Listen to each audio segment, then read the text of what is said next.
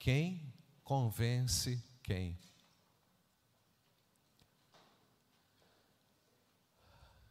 Quando a gente fala de convencimento, é, a gente não pode esquecer que nós estamos vivendo um tempo é, bem esquisito, bem difícil, né? onde o indivíduo tem uma, é, uma certeza, ou ele pode ter uma convicção né, a respeito de algo, que pode levá-lo para uma situação muito complexa, muito complicada.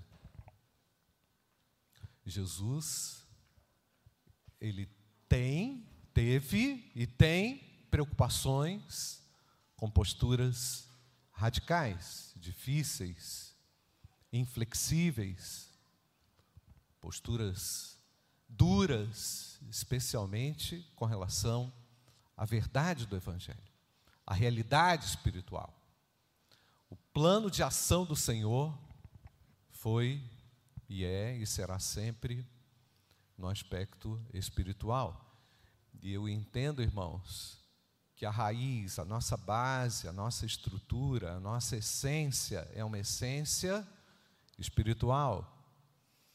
Creio que há uma, um fundamento muito forte enraizado dentro de nós, criados à imagem e à semelhança de Deus, que clama pelo próprio Deus, que anela pelo próprio Deus, porque fomos criados para a glória de Deus. Amém, irmãos? E temos que olhar, eu quero falar especialmente com você nessa noite, que tem enfrentado uma situação difícil com alguém, ou talvez você esteja sendo essa pedra complexa difícil para alguém, sobretudo para Deus. Deus tem o poder de transformar corações, amém ou não, irmãos?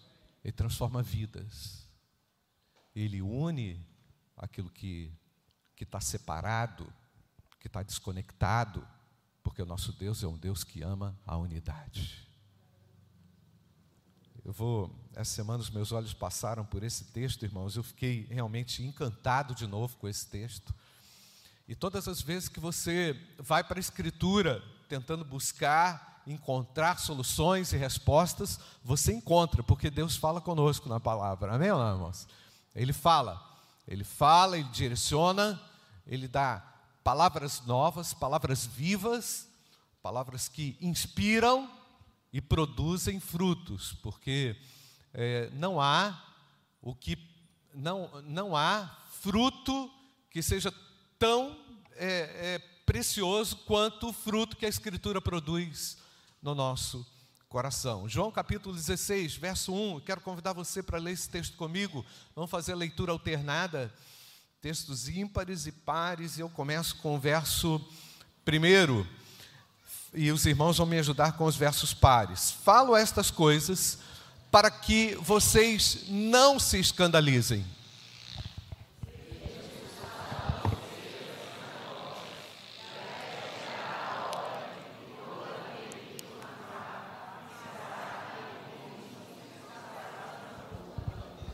Isso farão por não, porque não conhecem o Pai nem a mim.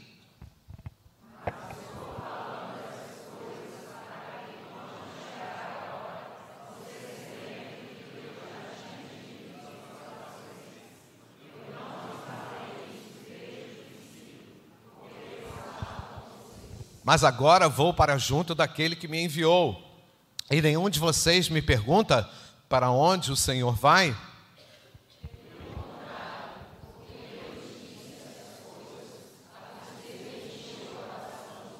Mas eu lhes digo a verdade: é melhor para vocês que eu vá, porque se eu não for, o consolador não virá para vocês. Mas se eu for, eu, o que está escrito, irmãos? O enviarei a vocês.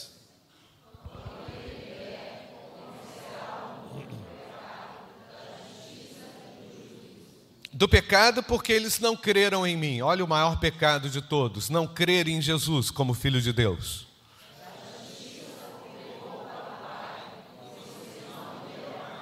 Do juízo, porque o príncipe deste mundo já está julgado.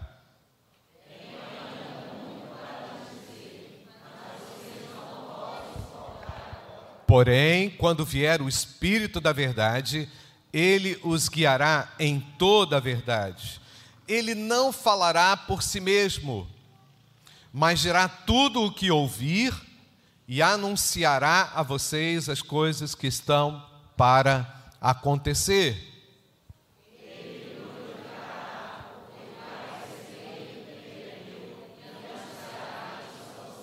Tudo que o Pai tem é meu.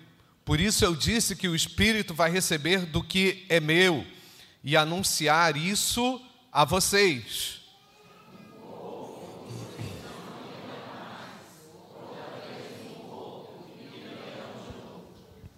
Entre alguns dos seus discípulos disseram uns aos outros: Quem vem, que vem a ser isto que ele está nos dizendo, um pouco e vocês não me verão mais, e outra vez um pouco e me verão de novo, e vou para o Pai?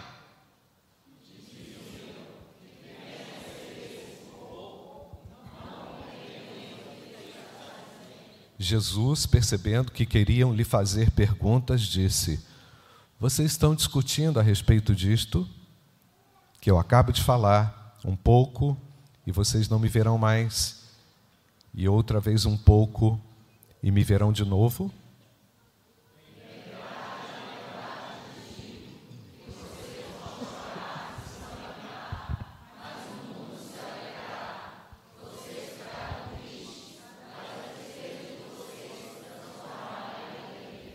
A mulher, quando está para dar à luz, fica triste porque chegou a sua hora. Mas depois de nascida a criança, já não se lembra da aflição pela alegria de ter trazido alguém ao mundo.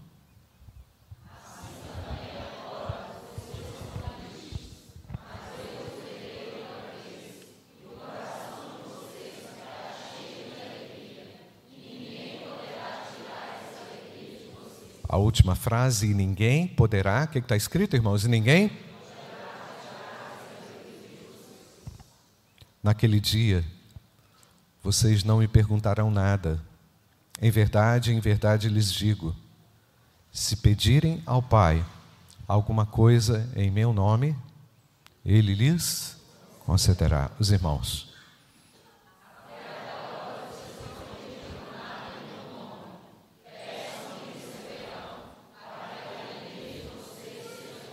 Glória a Deus, queridos, um texto extraordinário das Escrituras, com muitas verdades com muita direção para a igreja, com muita expectativa para aquele que crê no nome de Jesus, com muita percepção, né? um texto que, que faz a gente, eh, que promove muitas percepções no nosso coração a respeito da direção de Deus na vida dos seus discípulos. Eu poderia dizer, irmãos, que esse texto de João capítulo 16 é um dos textos mais importantes para a igreja de Cristo. É, não existe texto mais importante para a igreja, todos são importantes, mas eu estou quase dizendo isso, irmãos, estou quase acreditando que esse texto é, é, é um texto tão contundente e importante para esse momento, para o momento que a igreja vive, para o momento em que todos nós nos inserimos, momento de extrema tensão, momento de extrema aflição, de muitas expectativas, já passamos por muitas agonias nesses últimos três anos: doença, pestilência, desemprego, crises, dificuldades das mais variadas ordens, ameaças constantes, contínuas. E quando olhamos, irmãos, para os cenários e olhamos também para a perspectiva que o Senhor nos dá, fica a pergunta: quem convence quem? Quem autoriza e quem desautoriza? Quem fala a verdade, quem mente? Quem é autoridade, quem não é autoridade, quem consegue, quem não consegue. Vivemos esse dualismo constante, contínuo na nossa sociedade, gerando atenção incrível, exponencial. E há, um, e há um elemento aqui, irmãos, que eu quero explorar nesse texto de hoje, que eu julgo ser extremamente importante para mim, para nós como igreja, que é o Mestre deixando claro, por sua fé nele, confiança nele, pela confiança que temos nele, pela certeza que temos nele, teremos adversidades, teremos complexidades na vida. Jesus está deixando claro. Estamos, irmãos, enfrentando conflitos tremendos de natureza espiritual.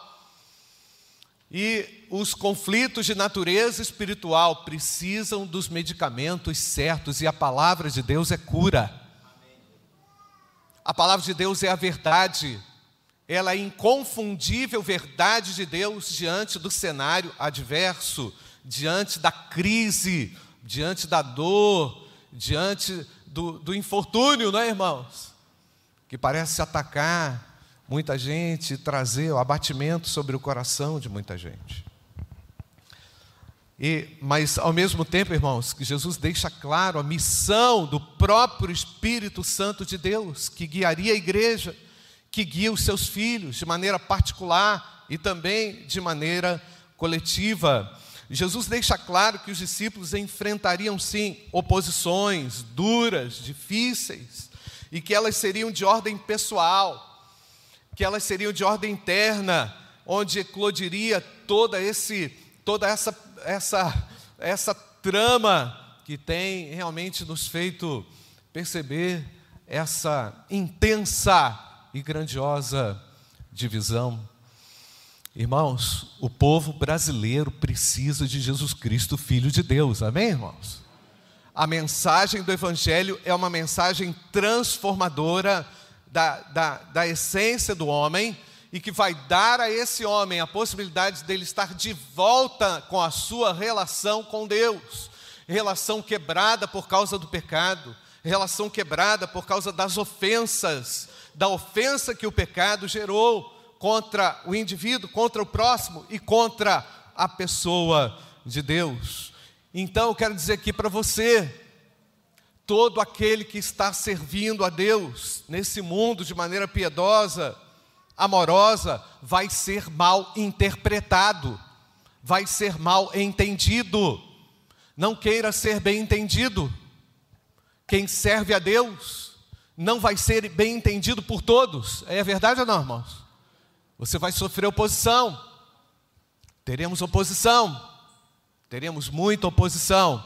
O evangelho, o evangelho, a natureza do evangelho se opõe ao status quo aquilo que quer prevalecer, mas a mensagem da cruz é libertadora para o homem, amém, irmãos? Ela é transformadora, ela é restauradora. Isso não quer dizer que você vai ser bem aceito, isso não quer dizer que o seu argumento vai ser bem aceito, isso não quer dizer que você vai convencer as pessoas, isso não quer dizer que você vai colocar as coisas na cabeça das pessoas, isso quer dizer que o Espírito Santo tem o poder para fazer qualquer coisa.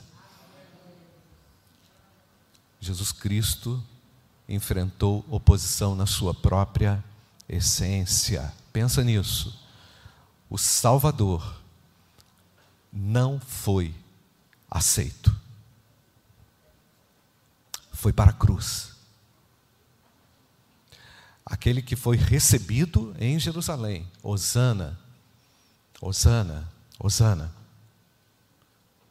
Da mesma forma, que cumpria a profecia dos profetas e de todo o Antigo Testamento, foi levado à cruz.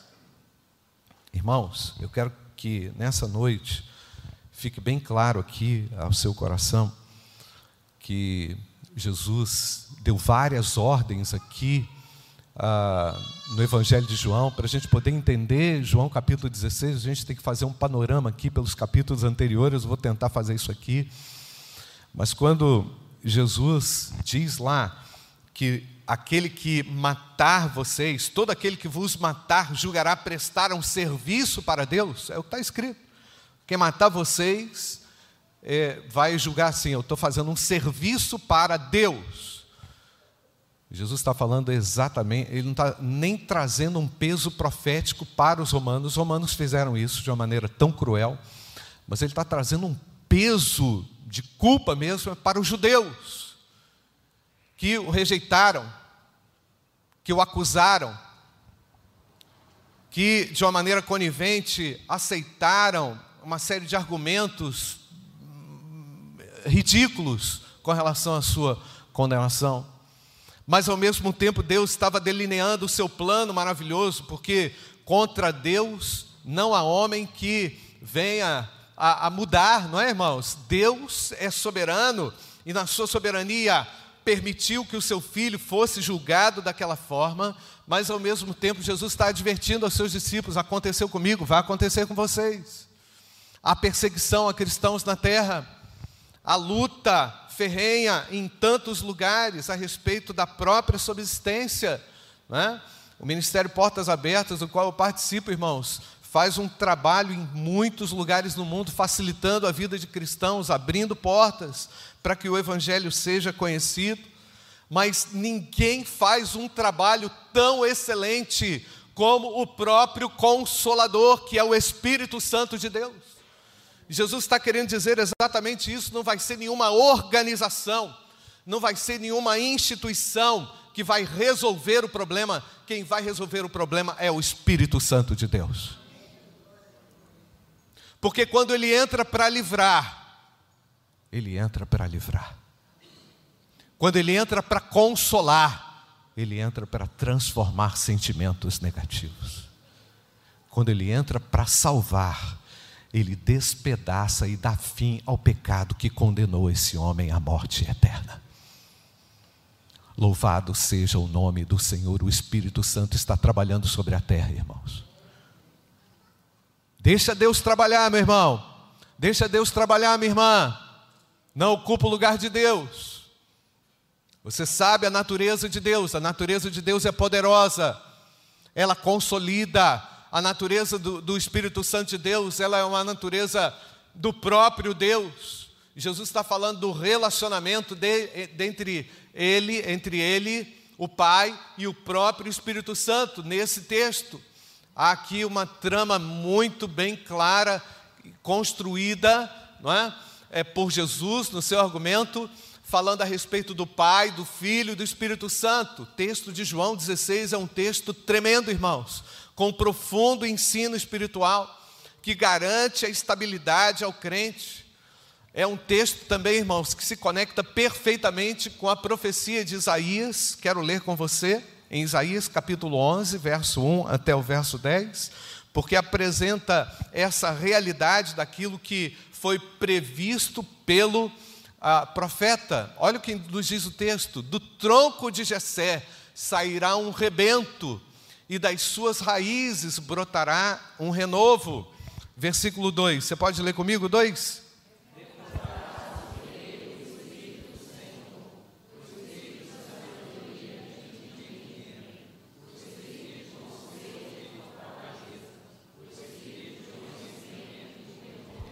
Esse é o Espírito que estava sobre Cristo, amém, irmãos? Que está sobre a igreja, sobre aquele que recebeu o Espírito Santo sobre aquele que nasceu de novo, sobre aquele que é salvo, restaurado no sangue de Jesus.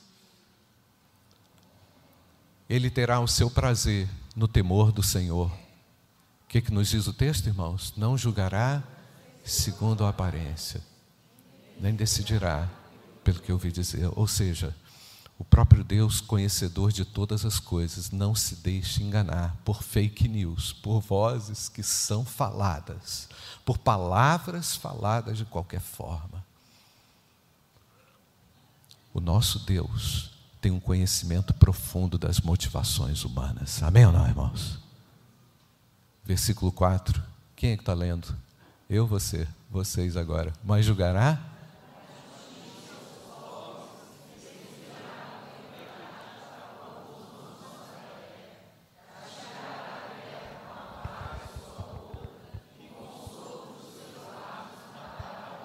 versículo 5: O cinto dele será a justiça, e a verdade será a faixa na cintura. O lobo habitará com cordeiros, irmãos?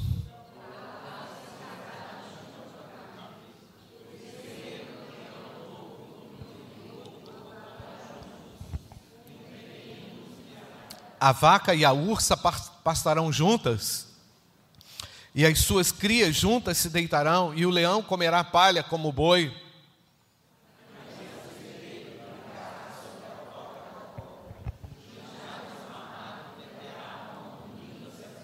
Que legal, deve ser bem legal fazer isso. Não se fará mal, nem dano algum em todo o meu santo monte, porque a terra, o que está escrito, irmãos? se encherá do conhecimento do Senhor, como as águas cobrem o mar. É lindo, hein, irmãos? Amém ou não? Você pode imaginar isso? Amém ou não? Naquele dia, estandarte dos povos, as nações recorrerão a ela, e a glória. Glória a Deus, amém, igreja? Esse texto nos ajuda a entender que João 16 é o início do cumprimento de Isaías capítulo 11, quanto ao estabelecimento de uma nova ordem, de uma nova, é, de uma nova organização social, de uma nova reestruturação, onde um dia nós todos estaremos, que é na glória do nosso Deus. Crê nisso ou não, irmãos? Então o mundo é passageiro, as coisas aqui são, são é, triviais. Nós não viemos aqui para ficar, não, irmãos. Eu não vim aqui para ficar. E como diz o meu amigo pastor Fernando, e também não estou aqui a passeio. Nós estamos aqui para sermos conduzidos pelo Espírito Santo de Deus. Ninguém convence ninguém. O Espírito Santo de Deus tem o poder de convencer o coração pecador do homem. Presta atenção, não é na sua força, não é na força de homem algum que a vitória vai chegar. A vitória vem do trono do nosso Deus. Isaías profetiza a segurança, a segurança do rebento que com as suas raízes faria brotar um renovo. É isso que me interessa, é isso que nos interessa, irmãos. É importante ainda destacar que no capítulo 14, 15, 16, 17, esses capítulos, como eu falei, estão todos conectados, né? cada capítulo um tema central, fica muito claro que há uma conexão orgânica é, intrínseca, muito estabelecida pelo próprio Espírito Santo de Deus ali, quando o autor ah, apresenta todos esses capítulos elencados, encadeados, não é?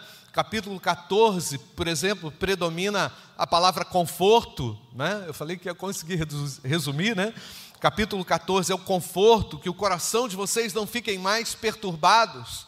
O capítulo 15 é um capítulo de admoestação, permaneçam em mim e eu vou permanecer em vocês, não é? Amem uns aos outros também, capítulo 15 enfatiza isso. Capítulo 16, Jesus faz uma série de profecias. Vocês serão expulsos das sinagogas. Quem matar vocês vai julgar prestar um serviço a Deus. Falava dos próprios oficiais judeus que os perseguiriam, não é? No capítulo 17, Jesus fecha com a oração sacerdotal, famosa pela simplicidade, pela ternura, pela contundência, apresentando que? A unidade da igreja, por causa da unidade, o mundo conheceria o nome do Senhor. Testemunho.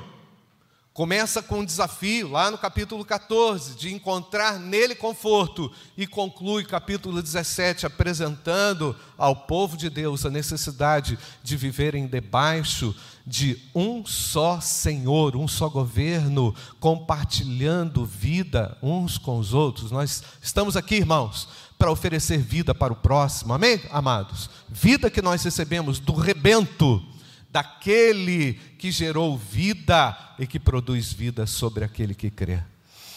Então, enquanto os discípulos pregassem compaixão, vivessem o Evangelho de uma maneira intensa, né, o ódio iria brotar.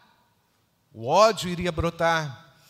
E Jesus enviaria também um consolador para os capacitar, encorajar, ensinar, tornar real, mesmo após a sua partida, a presença dele, trazendo e promovendo estabilidade emocional, estabilidade espiritual, porque onde Deus se encontra, as coisas se acalmam. Onde Ele está, aquele que fala demais fica mudo diante do Deus que tudo conhece. Aquietai-vos e sabei que eu sou Deus, diz o Senhor. A igreja pode dizer amém ou não, irmãos? Muita voz muita tentativa, muita frustração. Deus não age assim, irmãos. Deus trabalha no silêncio da alma. Amém ou não, irmãos? E Deus faz prevalecer os seus planos. Você pode fazer um teste na sua casa. Tenta convencer alguém. Tenta mudar a cabeça de alguém. Agora, ora por mudança, elas acontecem. É verdade ou não, irmãos? A fortaleza quebra, o jugo é quebrado pelo poder do Espírito Santo de Deus. Eu lhes digo a verdade, voltando lá, versículo 7. Quero retornar aqui, versículo 7, João 16, versículo 7. Eu lhes digo a verdade. É melhor para vocês que eu vá, porque se eu não for, o Consolador não virá para vocês, mas se eu for, eu o enviarei a vocês. Irmãos, para a gente poder entender a obra do Espírito Santo, a gente tem que falar muita coisa. Para a gente poder entender a obra do Espírito Santo na Bíblia, a gente teria que ter aqui umas 200 páginas de teologia sistemática, mais tantas outras coisas, mas eu vou resumir aqui rapidinho essa obra que Deus realizou e tem realizado na história. O Espírito Santo, como agente de Deus, irmãos, como agente executivo de Deus, ele cumpre estritamente aquilo que é a vontade de Deus. Então, vemos, por exemplo, a obra do Espírito Santo na criação. A Bíblia começa mostrando a obra do Espírito Santo desde o primeiro versículo da Bíblia, dizendo que no princípio Deus criou o céu, a terra a terra, porém, estava sem forma e vazia, havia trevas sobre a face do abismo, e o Espírito de Deus pairava sobre onde, irmão? Sobre as águas. O Espírito Santo estava ali, o Espírito Santo operava ali, esse Espírito que está sobre a igreja, sobre a sua vida. É esse Espírito criador, conhecedor dos detalhes da vida, dos detalhes da criação, do Gênesis. O Espírito de Deus, conhecedor do futuro, é aquele que repousa sobre o presente na vida da igreja. Não há confusão em Deus, não há desgoverno em Deus, não há insegurança em Deus. O Espírito de Deus define o rumo da história. E eu vejo isso de uma maneira muito clara, capacitando os servos do Antigo Testamento pessoas que não tinham habilidades, instruções, eram instruídas pelo Espírito de Deus para produzir a obra de Deus. O Espírito Santo age de uma maneira dinâmica na história do mundo, revelando a Deus, revelando a sua vontade, na sua vontade redentiva, no seu desejo de transformar as pessoas e de conduzir os homens à eternidade com Deus. E é maravilhoso perceber, irmãos, quando a gente começa a ler a Bíblia, a gente começa a perceber o movimento de Deus na história da redenção, através do Espírito Santo de Deus. Estamos lá no livro de Ezequiel, não é, irmãos? Fazendo a nossa leitura da Bíblia. Eu espero que você não tenha desistido. Se você parou de ler a Bíblia, pode começar no livro de Ezequiel, não é? Que aí você vai terminar em outubro do ano que vem. Mas beleza, começa hoje, não termina, não é? Oh, não para. Então, lá no livro de Ezequiel, por exemplo, irmãos, vemos o Espírito Santo de Deus falando detalhes para o profeta, revelando características singulares da própria pessoa de Deus. Eu não vou falar sobre o livro de Ezequiel hoje, mas percebemos, irmãos, como o Senhor vai construindo, capacitando os seus servos para a realização dos seus propósitos redentores e transformadores. O Espírito Santo de Deus trabalha a igreja. Amém? Glória ao nome do Senhor trabalhou também na vida religiosa do povo de Israel. capacitando quem? Os sacerdotes para realizarem um ofício, para conduzirem o povo a uma instrução, a uma orientação espiritual, e com isso também, mediante a, aquela mediação e todo aquele sacrifício, poder oferecer perdão ao povo. O Espírito Santo capacitou, levantou os sacerdotes no Antigo Testamento.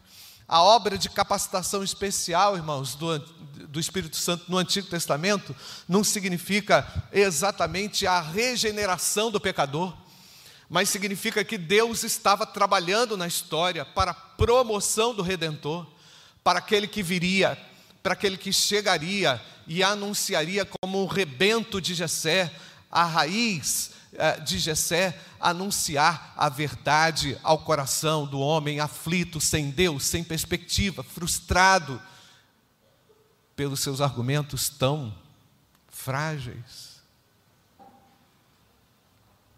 O Espírito Santo de Deus convence o homem do pecado, transforma o coração humano. Ele transformou e entrou na minha vida, ele entrou na sua vida. Amém, irmãos? Então, no Antigo Testamento, o Espírito capacitava de forma extraordinária a, a, a própria vida religiosa de Israel, mas no, no Antigo Testamento, Deus também capacitou pessoas que nunca foram do povo de Israel. Vemos isso de uma, de uma forma tão misteriosa, mas com a finalidade de que ah, Deus cumprisse com a sua vontade. O que Deus quer acontece. Você crê nisso ou não, irmãos? O que Ele quer acontece. E a obra do Espírito Santo no, no plano da redenção é muito claro, conforme nós já vimos aqui, através da obra do Espírito Santo, nesse texto que nós lemos, de uh, João capítulo 16. E por falar em regeneração, o R.C. Sproul, no livro dele, Somos Todos Teólogos, ele diz o seguinte: a regeneração é a transmissão de vida nova a almas mortas. E esse ponto aqui é um ponto que muito interessa, porque talvez você tenha entrado aqui totalmente debilitado na sua alma, totalmente destruído na sua relação com Deus. Eu quero dizer que você pode ser, pelo Espírito de Deus, regenerado também. Pastor, quando isso vai acontecer? Será que isso pode acontecer comigo? Você não conhece a minha história, você não sabe de onde eu vim, você não sabe o que eu fiz, você não conhece o meu passado, mas você não está aqui por um acaso. Deus, de uma maneira singular, quer que você também o conheça na sua alma. Deus pode transformar o seu coração. Então eu quero falar para você: não desista de você mesmo. Dê a Deus a oportunidade dele entrar não julgue a sua causa como uma causa perdida para um Deus que faz coisas extraordinárias e impossíveis. O nosso Deus é capaz de regenerar a alma do pecador. Louvado seja o nome do Senhor. Então, esse é o ponto de conversão. Quando o pecador passa a ter a convicção do seu pecado, a ponto dele conseguir responder a Deus, dar uma resposta para Deus enquanto ele recebe o próprio Filho de Deus pela fé, pela certeza de que ele é capaz, e só ele é capaz, de transformar e perdoar. Então o Espírito Santo de Deus convence o homem do pecado, do seu estado de deplorável, da justiça e do juízo, para que ele possa voltar para Deus. E é nesse ponto que eu queria chegar. Eu não convenço ninguém. Falei isso hoje na escola bíblica dominical. Não sei se foi exatamente na escola bíblica dominical, mas eu falei em algum lugar, acho que foi. Nós não temos a capacidade de convencer ninguém a respeito do que fez, do que é e do que merece. Mas quando o Espírito Santo entra, ele faz tudo completo. E eu sei que a obra de Deus é completa na vida do crente. tive uma conversa com a jovem que está ali, a Amanda. Em breve vocês vão ouvir o testemunho da Amanda. Como Deus foi. Estou mentindo, irmã? Não falei ainda, tá? Como Deus foi conduzindo a história daquela jovem que está sentada no último banco da igreja. Como o Espírito Santo foi conduzindo a vida dela para que ela chegasse a um ponto onde ela pôde dizer: Eu me rendo ao Deus Criador dos céus e da terra. Sabe por quê? Você vai buscar em tantos lugares. Porque você vai buscar em tanta, de tantas maneiras. Porque você vai se cansar. Mas a sua alma vai descansar quando encontrar-se com o próprio Deus. O Espírito Santo de Deus convence o homem do seu pecado. Isso é o que interessa para nós. Isso é o que interessa para o Evangelho. Para que você alcance a salvação, você precisa dar lugar ao Espírito Santo de Deus. Por isso que eu digo, irmãos, que conversão é operação misteriosa, miraculosa de Deus de acordo com os seus santos e eternos propósitos. Você não tenta entrar nesse negócio que você não entende. É o próprio Deus que atua de maneira extraordinária, usando uma situação ali, outra coisa ali, outra coisa aqui, outra coisa aqui, criando aquele mosaico, unindo aquelas peças e fazendo com que você se conecte à própria essência de Deus. Quem poderia fazer isso? o nosso Deus, Criador e sustentador de todas as coisas. Ninguém é capaz de transformar vidas. O Espírito Santo de Deus é capaz de te convencer. E eu quero encher o seu coração de esperança, não pelas minhas palavras, mas pela palavra de Deus. Mas eu lhes digo a verdade. É melhor, versículo 7 em Dianara, é melhor para vocês que eu vá, porque se eu não for, o consolador não virá para vocês, mas se eu for, eu o enviarei a vocês. E o versículo 8, em Janara, lê comigo: quando ele vier, convencerá o mundo, pecado, da justiça e do juízo. Versículo 9: do pecado, porque eles não creem em mim, da justiça, porque eu vou para o Pai e vocês não me verão mais. Do juízo, porque o príncipe deste mundo já está julgado. Feche seus olhos, eu não sei como é que você entrou aqui, de repente perdido, totalmente desorientado, desconectado, frustrado, magoado, chateado, arrebentado, descrente talvez frustrado muitíssimo, porque seus argumentos não são capazes de mudar nenhuma história. Você não muda sua esposa, não muda filho, não muda marido, não muda chefe, não muda ninguém. Não muda o filho que está rebelde, um filho que está longe do Evangelho, um filho que está nas drogas, um filho que está na prostituição, uma pessoa que você ama, que está tão longe de Deus. Meu irmão, vamos deixar Deus operar. Meu querido, eu quero dizer para você: deixa Deus operar. Não tenta entrar numa seara que não é sua. Não entre numa seara que não é sua. Deixa Deus atuar. Ele tem o poder de transformar.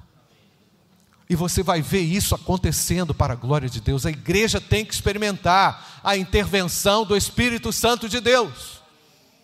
Você precisa experimentar a intervenção do Espírito Santo de Deus não pela força da minha voz, falei mais alto, não é por isso não. Você precisa abrir o seu coração em arrependimento e fé e deixar o Espírito Santo de Deus trabalhar no seu coração. Se arrepender dos seus pecados, confessar a Jesus, entregar a sua vida a Jesus. Você que entrou aqui nessa igreja, não adianta, ah, eu vim aqui, eu achei legal, não é? Aquela palavra me deu conforto, não é isso que Deus quer para você agora. Deus quer salvação e transformação para você, meu amado. Você precisa sair daqui convicto de onde você vai morar, se você vai morar no céu ou não, meu amado.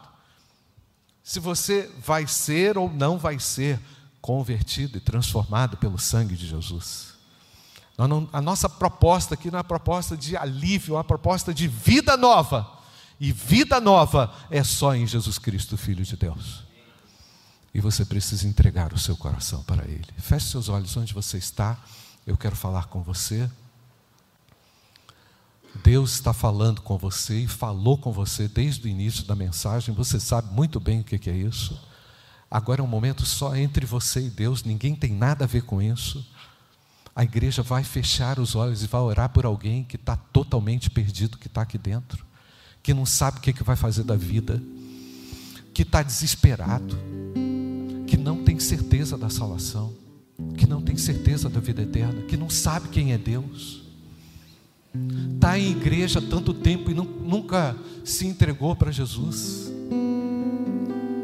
conhece a Bíblia, mas não conhece a Deus. Ora, mas Deus não ouve oração. Canta, mas o coração está longe de Deus. Vive uma vida medíocre, sem Cristo, sem direção do Espírito Santo de Deus. Que vida é essa? O Senhor está te chamando. O Senhor não se conforma com essa vidinha. Você precisa tomar a decisão ao lado de Jesus. Você que está aí querendo convencer todo mundo, achando que é o dono da verdade. A verdade é Jesus Cristo, Filho de Deus. Deixa Deus trabalhar, meu irmão. Para de brigar. Deixa o Senhor falar. Porque a voz dele é transformadora. Eu quero falar com você. Feche seus olhos. Você que precisa entregar-se a Jesus nessa noite. Onde está? Levante a sua mão. Eu quero orar com você. Onde você está? Há alguém? Levante a sua mão bem alto. Eu quero te ver. Eu preciso. Eu me rendo à ação do Espírito Santo de Deus. Ele está trabalhando na minha vida, pastor. Alguém? Levante a sua mão bem alto. Onde você está? Amém, meu jovem. Pode abaixar. Eu ouvi você. Há mais alguém? Onde você está? Bem alto. Onde você está? Levante a sua mão bem alto. Eu entrego a minha vida a Jesus Cristo, Filho de Deus. Eu vi você ali. Pode abaixar, meu querido. Deus abençoe a sua vida. Eu vi você. Ah, mais alguém? Eu entrego a minha vida. Eu entrego. Eu me rendo a Jesus, porque sei que Ele está trabalhando. Ah, mais alguém? Onde você está? Eu quero orar com você. Levante a sua mão. Bem alto, bem alto. Eu quero te ver. Onde está? Ah, vamos orar. Bendito Deus, obrigado, Pai porque o Espírito Santo convence o homem do pecado, Senhor. Nós podemos descansar no teu trabalho nessa noite. Nós podemos descansar confiadamente no teu consolo. Nós podemos descansar no trabalho eficaz do Espírito Santo de Deus. O teu trabalho é eficaz na, na história da igreja. O teu trabalho é eficaz na história da redenção. O teu trabalho é eficaz para conversão. E eu te agradeço, ó Pai, por aqueles que me ouviram e entenderam da tua parte o recado. Que o Senhor toque nesses corações. Queremos ampará-los, queremos abençoá-los, queremos servi-los. Mas, Senhor, queremos que a tua obra ocorra de uma maneira genuína, verdadeira, essencialmente verdadeira. Não é pelo poder da retórica, não é pelo poder da influência, não é pelo poder da insistência, mas é pela obra do Espírito Santo de Deus. Pai, obrigado, porque a tua obra é regeneradora, a tua obra é transformadora. E eu te agradeço por tudo isso que tu fazes tão graciosamente, em nome de Jesus. Amém. Amém.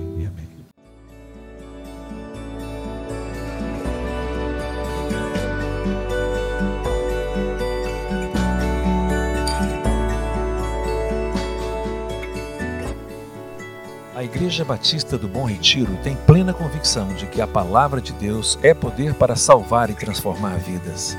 Nosso desejo é que essa mensagem tenha alcançado seu coração. Para saber mais sobre quem somos e em quem acreditamos, acesse ibbrpatinga.com.br.